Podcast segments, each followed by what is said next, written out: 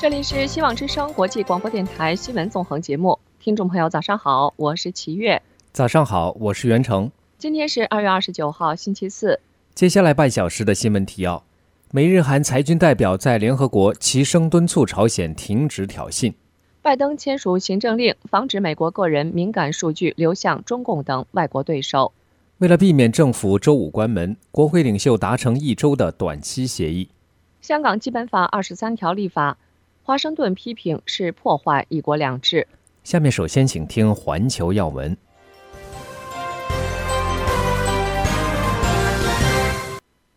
据美国国务院周三指出，美方正密切关注香港拟议的基本法第二十三条立法，特别是对国家机密和外部干预采取广泛且模糊的定义，认为此举将进一步违反北京当局的国际承诺，破坏一国两制的框架。目前，香港特区政府针对基本法第二十三条立法的公众咨询期已于二十八号结束，外界担心这项立法可能进一步限缩香港言论自由。国务院发言人米勒在声明中指出，特别是香港当局提议对国家机密和外部干预采取广泛而模糊的定义，可能会使民众因为担忧遭到逮捕或拘留而噤声不语。同一天，英国外交大臣卡梅伦也指出。港府所提出的草案不符合中英联合声明阐明的权利和自由，敦促港府与民众进行确实有意义的咨询。本周五，俄罗斯反对派领导人纳瓦尼的葬礼将在莫斯科的一家教堂举行，并向公众开放。目前还不清楚当局是否会试图阻止人们参加。据纳瓦尼的同事反映，此前有几个场所拒绝为四十七岁的纳瓦尼举办仪式。纳瓦尼的发言人亚米什也表示，大多数可能的葬礼场所都说他们已经订满了。有些人在我们提到纳瓦尼这个姓氏时表示拒绝。其中一人还透露，殡葬机构被禁止与我们合作。周三，纳瓦尼的遗孀纳瓦尔纳亚在欧洲议会发表讲话时则说，后天将举行的葬礼，我还不确定它是否会和平举行，或者警察是否会逮捕那些来跟我丈夫告别的人。纳瓦尼生前是俄罗斯总统普京直言不讳的批评者。他于二月中旬在一个偏远的北极流放地里，在可疑的情况下死亡。二十八号，出发以巴冲突的哈马斯武装组织呼吁巴勒斯坦人在下个月斋月开始时前往耶路撒冷的阿克萨清真寺，预计是希望借此提高加沙停战谈判的筹码，以迫使以色列和美国在加沙停战谈判中让步。穆斯林的斋月预计将于三月十号晚上开始。尽管拜登总统停战心切，希望届时就能实现加沙停火，然而以色列和哈马斯都在努力淡化停战的前景。包括卡塔尔调停人本周也表示，最有争议的问题仍然没有解决。不过，根据以色列此前宣布，以方将允许在耶路撒冷的阿克萨清真寺举行斋月祈祷，但会根据安全需要设定限制。以防止因大批巴勒斯坦人前来祈祷而爆发冲突，因为毕竟暴力活动仍在加沙肆虐。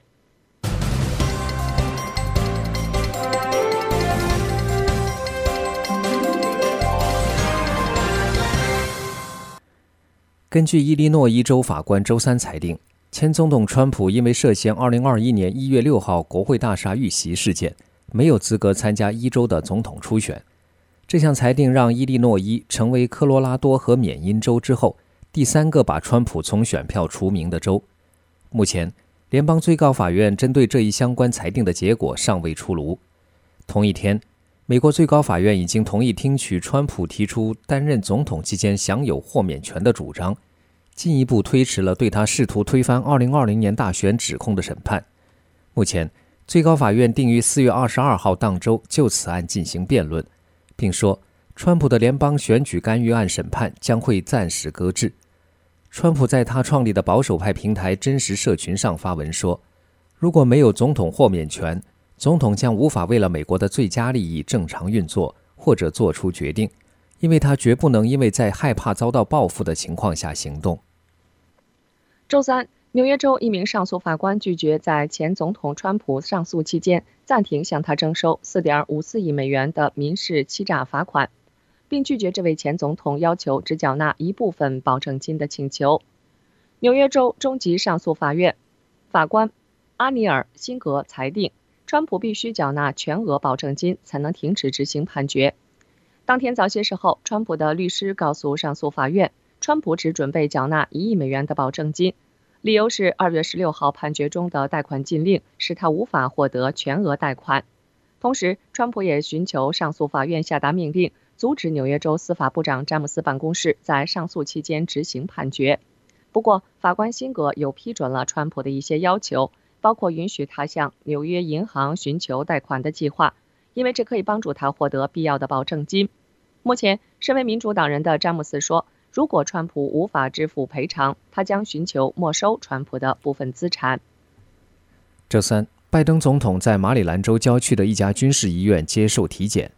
目前正值拜登在十一月大选中寻求连任之际，评估结果特别受到外界关注。当天，拜登的医生凯文·奥康纳针对体检结果，在一份与记者共享的备忘录中写道：“拜登仍然健康活跃，适合履行职责，没有任何新的健康问题。”奥康纳强调，拜登感觉良好，并可以在没有任何豁免或通融的情况下，充分履行所有职责。此前。拜登的身体状况一直备受外界关注，特别是特别检察官罗伯特·胡尔在本月早些时候发布报告时说，总统有记忆上的问题。而在周三的体检过程中，拜登并没有接受认知测试。对此，白宫发言人让·皮埃尔向记者回应说，这是因为医生认为没有必要。在接下来的节目中，我们将为您报道：为避免政府周五关门，国会领袖达成一周的短期协议。请您留意收听。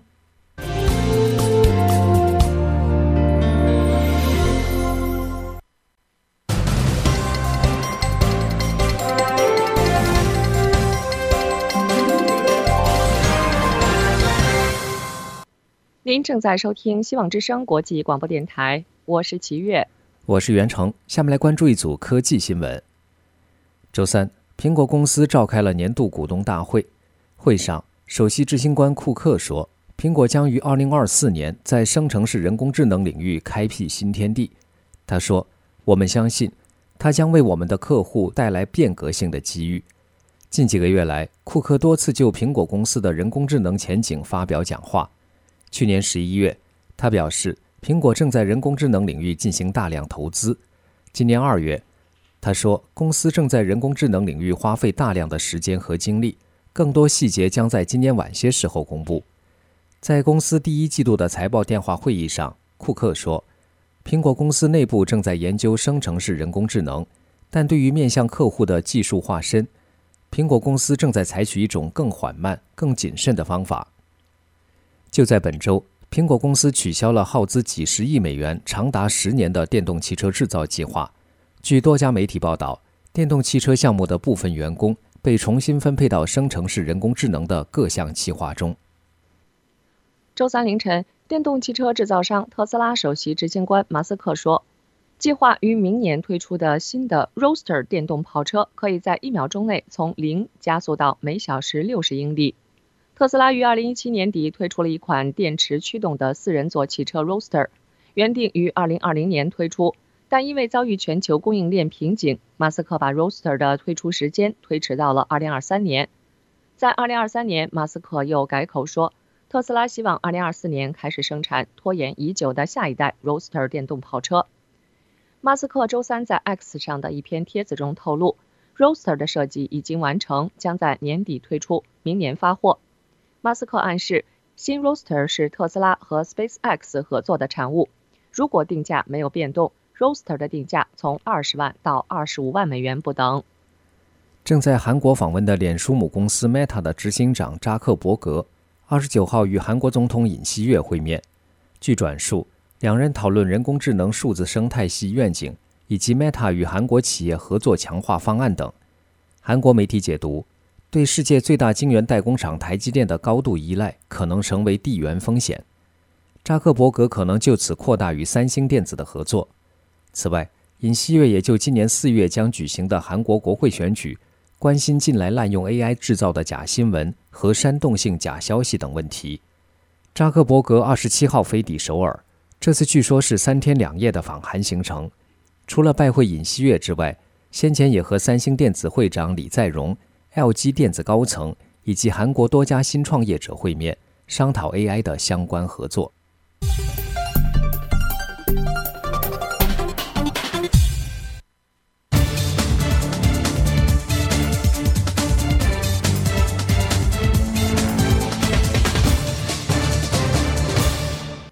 您正在收听希望之声国际广播电台，我是袁成，我是齐月。下面来关注今天的焦点新闻。周三晚上，美国国会领导人达成了一项避免政府在本周五关门的协议，同意把两笔资金拨款的截止日期推迟到三月晚些时候，以便为支出谈判赢得更多时间。请听报道。周三晚间，国会两党领导人达成了一项短期延长政府支出的协议。协议内容包括继续向农业部、商务部、司法和科学部、能源和水务部、内政部、军事建设部、退伍军人事务部和交通部以及住房和城市发展部等多个机构提供资金到三月八号。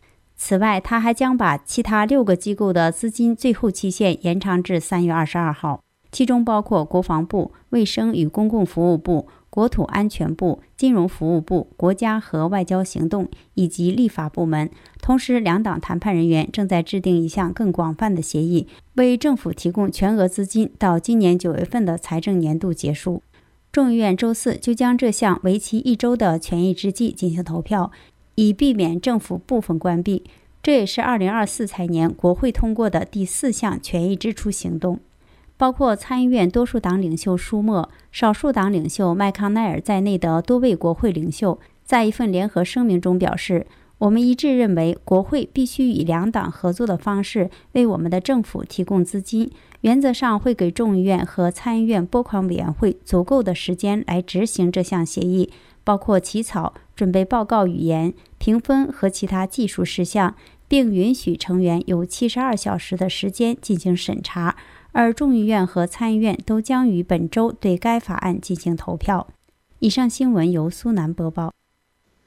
美国、日本、韩国裁军代表二十八号在联合国日内瓦办事处举行的裁军谈判会议中，齐声敦促朝鲜停止研发核武器，停止与俄罗斯进行武器贸易，并驳斥平壤宣称的加强国防力量属于正当行使自卫权等主张。请听报道。据韩联社报道。韩国常驻联合国裁军谈判会议代表尹胜美二十八号发表的美日韩联合立场文件指出，朝鲜数十年来研发的大规模杀伤性武器、弹道飞弹项目和武器体系扩散风险，均对国际社会的和平与安全构成严重威胁。尹胜美提及，朝鲜近两年不顾联合国安理会的决议，发射了约一百枚弹道导弹，先发制人，威胁可对韩国动用核武。还向俄罗斯非法提供投入俄乌战争的弹道导弹。尹胜美澄清，美日韩三国安全合作、韩美联合军演都是根据国际法采取的防卫性措施，没有任何敌视朝鲜的意图。国际社会应坚持不承认朝鲜拥核地位的立场，敦促平壤以可验证、不可逆方式放弃大规模杀伤性武器和弹道导弹项目，立即停止挑衅，重返谈判桌。此前，朝鲜常驻联合国日内瓦办事处参赞朱英哲在裁军谈判会议上主张，朝鲜加强国防力量属于正当行使自卫权。然而，根据韩国媒体二十七号引述韩国国防部长申元石的话报道，自去年七月以来，朝鲜已向俄罗斯运送了大约六千七百个载有数百万发弹药的货柜，以支持莫斯科对乌克兰的战争。这表明朝鲜正在进行武器转让。美国国务院在二十三号发布的事实清单也显示，自去年九月以来，朝鲜已向俄罗斯运送了超过一万个货柜的弹药或相关武器材料。申元石说，作为交换，朝鲜收到来自俄罗斯的大约九千个货柜，其中大部分是粮食供应。他表示，这有助于稳定朝鲜的粮食价格。申元石表示。由于莫斯科继续提供技术援助，朝鲜最快可能在下个月发射另一颗卫星。平壤也要求莫斯科提供飞机和地面机动装备的援助。以上新闻由任真播报。周三，拜登总统签署了一项关于个人隐私信息的行政命令，目的在于更好地保护美国人的个人敏感数据不流向中共或俄罗斯等外国对手。这些数据将包括生物识别信息、健康记录以及财务和地理位置信息等。请听报道。周三，拜登总统签署一项行政命令，以防止将美国人的个人数据大规模转移至白宫定义的关注国家，如中共或俄罗斯等。同时，围绕可能使这些国家获取民众敏感数据的活动，建立安全保障机制。拜登行政当局高级官员在与记者的电话会上说。这项行政命令的目标是在不限制合法的数据商务的情况下做好保护行动，而这一命令针对的目标是那些商业数据经纪商。这些从事灰色业务的公司有可能会贩卖个人数据。美国官员说，他们有可能把信息卖给外国对手或者这些国家控制的美国实体。不过，最终可能实行的执法机制仍然必须通过经常会持续数月的法律制定程序。不过，高级官员表示，行政当局希望最终有可能限制不当收集敏感数据的外国实体以及外国控制的在美国运营的公司。该官员指出，目前计算机黑客等活动在美国已经是被禁止的，但是通过经纪商购买潜在的敏感信息却是合法的，这有可能对国家安全保护方面构成一个重大漏洞。因为这些私人数据有可能会被卖给某个明知会落入外国对手的经纪商。对此，拜登行政当局希望通过行政命令来填补这一漏洞。以上新闻由任真播报。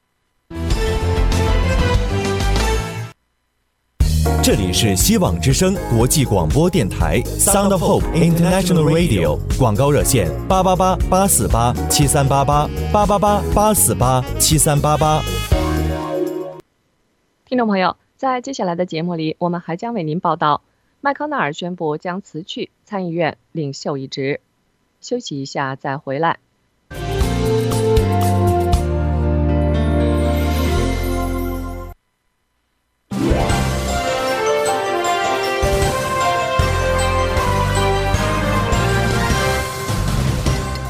这里是希望之声国际广播电台新闻纵横节目，听众朋友好，我是袁成。早上好，我是齐月。今天是二月二十九号，星期四。接下来的主要新闻提要：美国担心以色列准备地面入侵黎巴嫩。布林肯和韩国外长讨论如何应对朝鲜挑衅。麦康奈尔宣布将辞去参议院领袖一职。比特币价格飙升，引发 Coinbase 系统崩溃。下面首先请听环球要闻。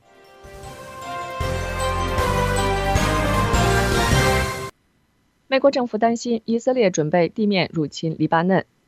CNN 报道，根据一名听取过简报内容的官员说法，尽管以色列还没有做出最后决定，但拜登政府内部对这方面的忧虑已经迫切到有必要把它列入对高阶行政官员的情报简报中。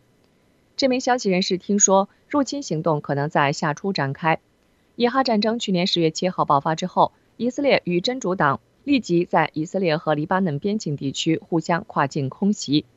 以色列国防军参谋总长哈勒维二十七号前往以色列北部边境时说：“真主党必须就去年十月七号以来的行为付出惨重代价。”美国目前手上有两场协商行动：一是希望促成以色列和巴勒斯坦武装组织哈马斯在加沙的战争停顿；二是主持以色列与黎巴嫩官员间的磋商。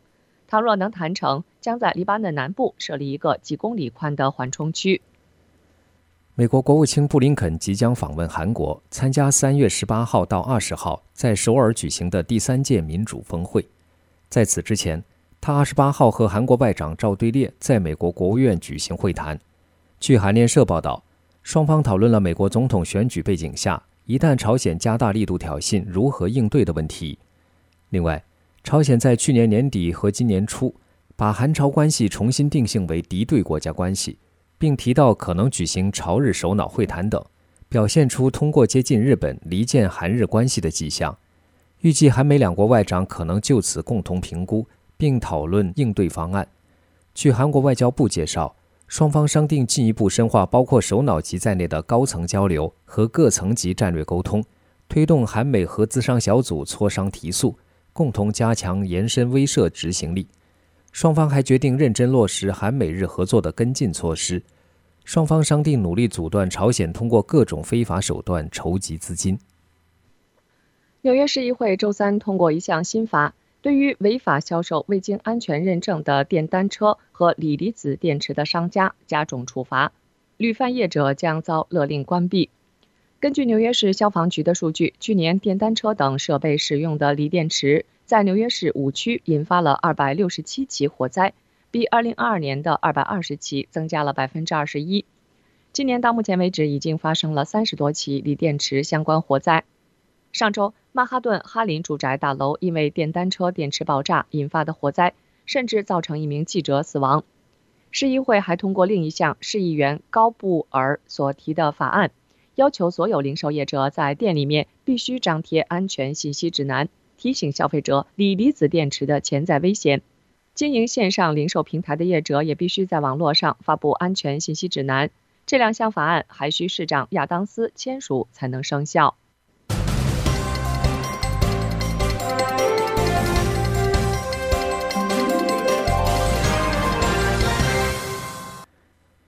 美国人权组织自由之家二十八号公布二零二四年全球自由报告，台湾持续被列为自由国家，在亚洲排名第二，仅次于获得九十六分的日本。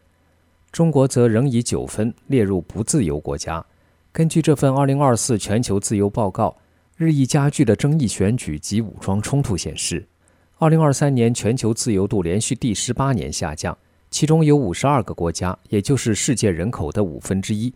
他们的政治权利和公民自由程度恶化。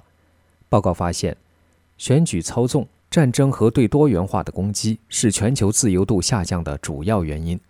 报告指出，中共独裁政权试图通过干预选举破坏国外民主。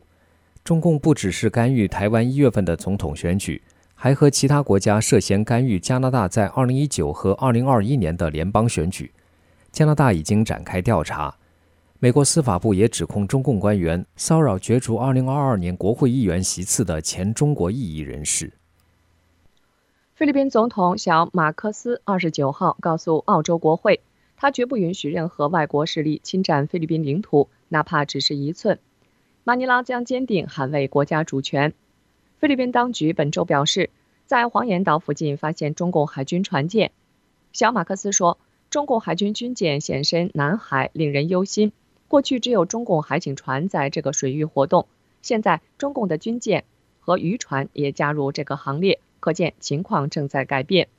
南海对多个国家具有重要战略意义，是重要燃料、粮食和其他商品进出口的关键路线。菲律宾和美国支持的其他国家认为，南海应当是自由开放的水道。小马克思说：“保护南海作为重要的全球动脉。”对维护区域和平及全球和平至关重要。美国联邦航空管理局 （FAA） 的局长麦克惠特克周二会见了波音公司首席执行官戴维·卡尔霍恩和他的高级安全团队，并进行安全讨论。惠特克告诉波音公司，他希望波音公司在九十天内向 FAA 提供一份全面的行动计划。这项计划将纳入 FAA 即将公布的生产线审计结果。和专家审查小组报告的最新结论，这是2020年飞机认证安全和责任法案所要求的。这项计划还必须包括波音为了使它的安全管理系统计划更加成熟而采取的措施。波音已经在2019年对此作出承诺。波音还必须把它的安全管理系统计划和质量管理体系整合，以确保对公司的供应商实施同样严格的监督。在接下来的节目中，我们将为您报道：麦康奈尔宣布将辞去参议院领袖一职，请您留意收听。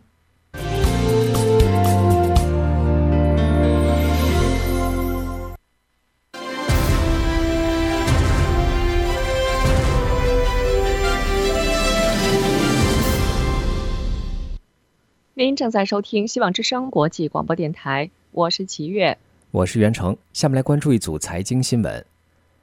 市值最大的加密货币比特币，二十八号在流入美国最新现货比特币指数型股票基金 ETF 的资金带动下，连续第五天进阳，价格突破六万美元。当天，加密货币交易应用程序 Coinbase 发生系统崩溃。这家公司证实，从上午开始，部分客户的 Coinbase 账户余额显示为零。Coinbase 在他的网站上向用户保证，他们的资产是安全的。随后又表示，问题正在得到改善。但应用程序的流量正在增加。根据 CoinGecko 的数据，目前流通中的比特币总价值本月已经突破两万亿美元，为两年来首见。比特币本身的价格则在四个月内翻倍。伦敦证券交易所集团的数据显示，光在二十七号流入十大现货比特币 ETF 的资金就高达四点二亿美元，创下近两周来的最高水平。二月二十八号，大陆 A 股急跌，四千五百只个股下跌。截至收盘，沪指下跌百分之一点九一，失守三千点。二十八号早上，A 股三大指数集体小幅高开。但是上午十点半左右，A 股突然跳水，沪指和深证成指一度下跌超过百分之一。临近上午收盘，指数才有所拉升，跌幅收窄。中国证券报报道，截至上午收盘，四千五百只个股下跌。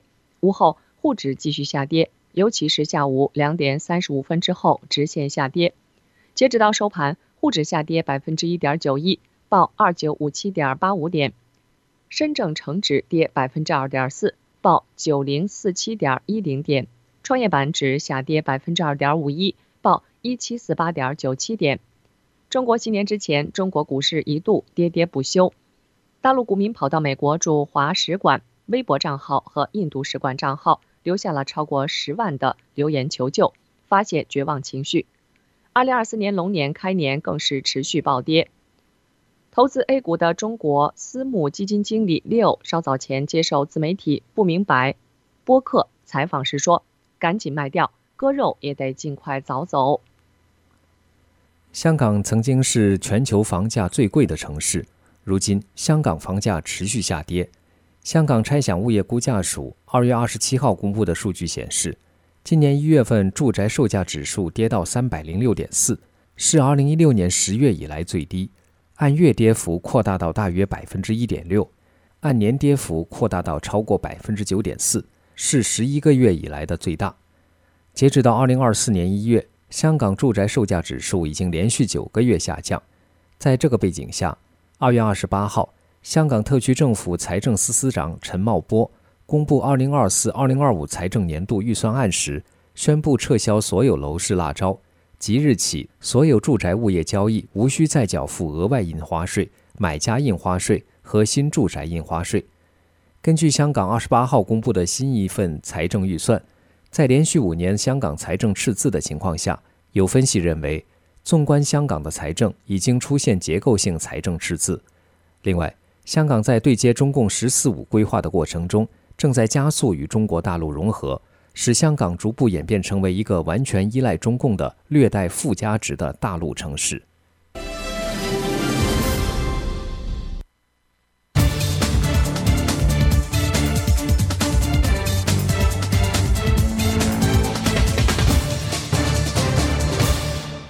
您正在收听《希望之声》国际广播电台，我是袁成，我是齐月。下面来关注今天的焦点新闻。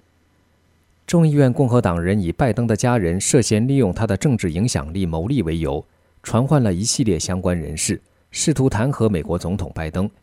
但是在共和党的证人名单中，资助拜登家人一些最赚钱的海外交易的中国商业伙伴缺席。请听报道。众议院共和党人以拜登的家人涉嫌利用其政治影响力牟利为由，传唤了一系列的相关人士，试图弹劾美国总统拜登。据《华尔街日报》报道，一个又一个证人提供了基本证明无罪的证词。他们告诉调查人员，拜登从未参与为其家庭成员赚取了数百万美元的海外交易。但在共和党的证人名单中，资助拜登家人一些最赚钱的海外交易的中国商业伙伴缺席，这使得议员们无法深入了解中国和其他地方的富豪为何会讨好拜登家人。周三。亨特·拜登接受共和党领导的众议院监督委员会和司法委员会的质询时，议员们加大了对拜登家族商业关系的审视。这两个委员会已经就拜登家人与外国企业的关系传唤了亨特·拜登过去的几位同事。上周，拜登的弟弟詹姆斯·拜登也被传唤。中国业务一直是焦点所在，但国会的传票权力并没有延伸到海外。这使得议员们无法从亨特·拜登在一家石油公司和一家私募股权公司的前中国合作伙伴那里了解，他们为何要与亨特·拜登做生意。中国声音的缺席，以及乌克兰和罗马尼亚等地，亨特·拜登也在这些地方赚了钱。声音的缺席显示出国会权威的局限性。民主党人认为这一过程缺少凭据。监督委员会的一名发言人承认了传票权力的局限性，但表示关注重点一直是美国境内的人员。他说，许多与拜登父子有往来的人，包括与乔·拜登会面的、与中共有联系的人。要么已经被捕，要么身在中国，或者下落不明。在2020年拜登当选总统之前，美国国会就开始了调查。然而，随着众议院在去年12月授权进行弹劾调查，调查也在加速进行中。亨特·拜登在为周三的闭门听证会准备的发言中，否认乔·拜登在他的任何事业中扮演了角色。以上新闻由任真播报。周三。参议院共和党领袖麦康奈尔宣布，他将在今年十一月辞去参议院领袖这一职务，并继续完成他本届国会的剩余任期。尽管麦康奈尔没有具体说明选择退离的原因，但他在宣布这一消息时首次提到，他的妻妹赵安吉之死促使他重新评估自己的职业规划。请听报道。周三，现年八十二岁的共和党参议员米奇·麦康奈尔宣布。他将于今年十一月辞去他在参议院领导人的职务。麦康奈尔在讲话中说：“生活中最不受赏识的才能之一，就是知道什么时候进入人生的下一个篇章。我今天站在你们面前，宣布这将是我作为参议院共和党领袖的最后一个任期。”麦康奈尔表示，他计划在2027年1月结束的本届国会的剩余任期内继续工作，并将在今年的美国大选中继续领导参议院共和党会议。他表示：“我不会很快就去什么地方，我将完成我的同事们交给我的工作，直到我们在十一月选出新的领导人，并由他们在明年一月掌舵为止。”麦康奈尔自一九八五年起就开始担任参议员，后来担任领导职务。是美国历史上任职时间最长的参议院领袖。他的助手们说，麦康奈尔宣布卸任领导职务与他的健康状况无关。尽管这位肯塔基州参议员去年摔倒并导致了脑震荡，之后曾有两次在公共场合发言时出现面部斩短、僵硬的状况。自那以后，围绕他是否仍适合担任参议院共和党领袖一职的问题，持续引发共和党内部的争论。不过，奈康奈尔没有说明他做出这一决定的具体原因，但他表示，他妻子最小的妹妹赵安吉最近去世，这成为一个促使他反省的时刻。麦康奈尔说：“当你失去一位亲人，尤其是年纪轻轻的亲人时，会有某种自省与这一悲伤的过程相伴。也许这是上帝对人的人生旅程加以提醒的一种方式。”以优先考虑这个，我们都将不可避免地抛下对世界的影响。以上新闻由苏南播报。让美好生活充满希望，希望之声。